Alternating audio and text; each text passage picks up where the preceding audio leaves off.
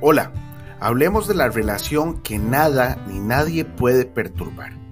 Hoy es 29 de mayo y te saluda el hermano Carlos Ballestero. Como todos los días, yo le oro al Señor para que ponga en nosotros un corazón puro y su presencia nunca, nunca se aleje de nosotros.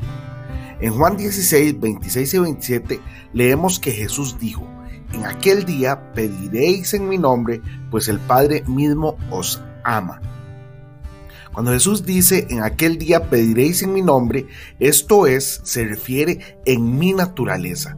No dice, usaréis mi nombre como una especie de fórmula mágica, sino tendréis tal intimidad conmigo que seréis uno conmigo.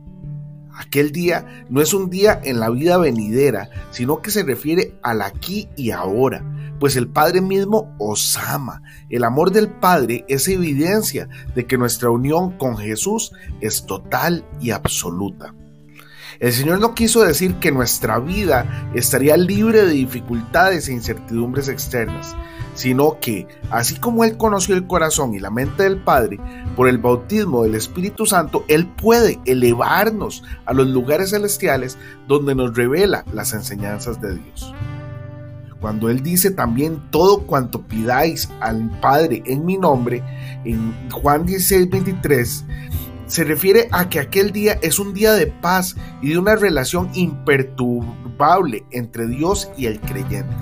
Así como Jesús fue puro y sin mancha en la presencia de su Padre, por la poderosa eficiencia del bautismo del Espíritu Santo, nosotros también podemos ser elevados hasta esa relación para que seamos uno, así como también nosotros somos uno, dijo Jesús y oró en Juan 17, 22. Ahora, cuando Jesús dice en Juan 16, 23, os lo dará, Jesús dijo que Dios reconocerá y contestará nuestras oraciones por causa de su nombre. Qué gran reto e invitación es orar en su nombre. Por el poder de la resurrección y ascensión de Jesús y por el Espíritu Santo que nos ha sido dado, podemos ser levantados también hasta este tipo de relación. Una vez que Jesucristo nos coloca en esa maravillosa posición, podemos orar a Dios en su nombre, es decir, en su naturaleza. Ese es un regalo que nos ha sido dado por el Espíritu Santo.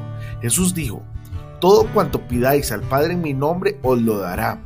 El carácter soberano de Cristo es puesto a prueba y demostrado a través de sus propias declaraciones. Hoy bendigo tu vida en el nombre de nuestro Señor Jesucristo. Amén y amén.